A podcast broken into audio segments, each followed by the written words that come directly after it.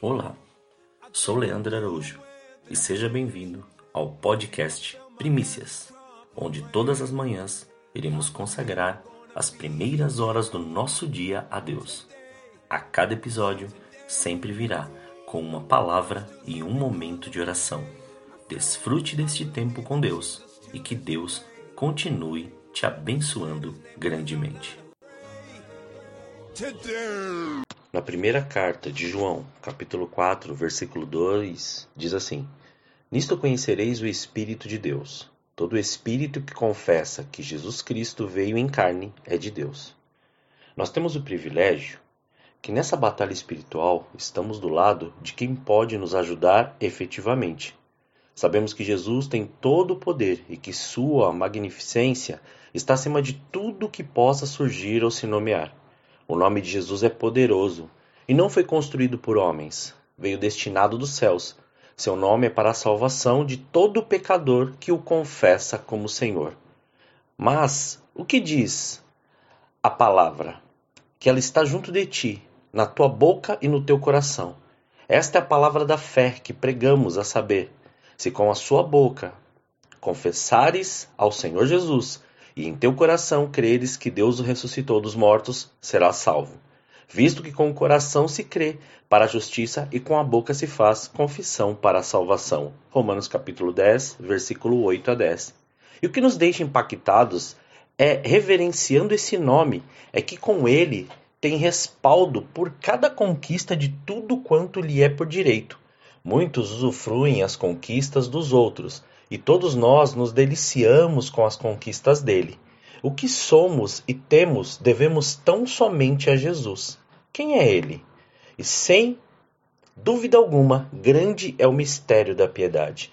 Em 1 Timóteo, capítulo 3, versículo 16 diz assim: Aquele que se manifestou em carne foi justificado em espírito, visto dos anjos, pregado aos gentios, crido no mundo e recebido acima da glória.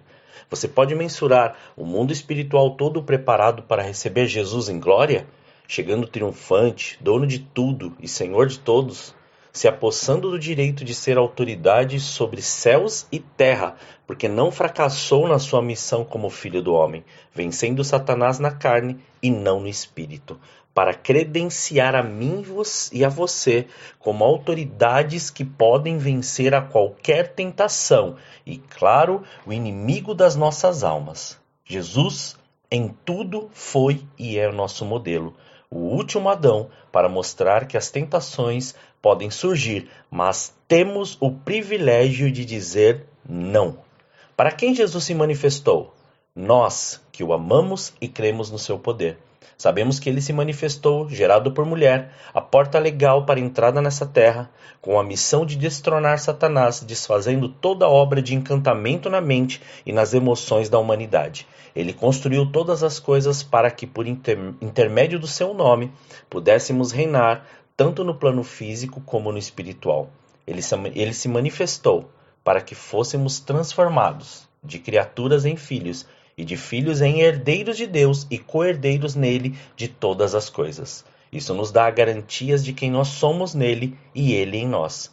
O fato dele ter se manifestado para destronar a Satanás, desconstruindo todas as obras que o adversário havia feito, já é o suficiente para que o sirvamos o resto das nossas vidas pelo poder glorioso que nele opera. Lá também, 1 João, capítulo 3, do versículo 8 ao 10, fala assim: quem pratica o pecado é do diabo, porque o diabo peca desde o princípio. Para isto, o Filho de Deus se manifestou para desfazer as obras do diabo.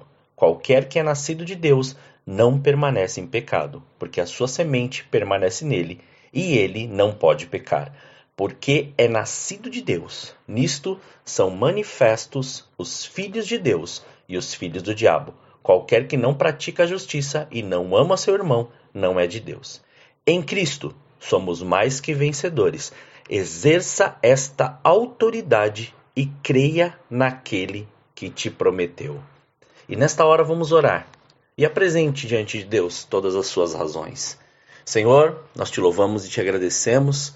Muito obrigado por este dia e nós cremos, Senhor, com a nossa boca confessamos e com o nosso coração e a nossa mente nós cremos que o Senhor é sim Salvador e o Senhor é tudo em nossas vidas. Então, nesta hora, nós cremos e assim nós profetizamos, Pai, que sobre este dia será um dia, Pai, que viveremos e será evidenciado por milagres, sinais e maravilhas. E nenhum tipo de obra das trevas poderá, assim, permanecer diante daquilo que o Senhor colocou sobre as nossas vidas. Pai, muito obrigado. Esta é a nossa oração, em nome de Jesus.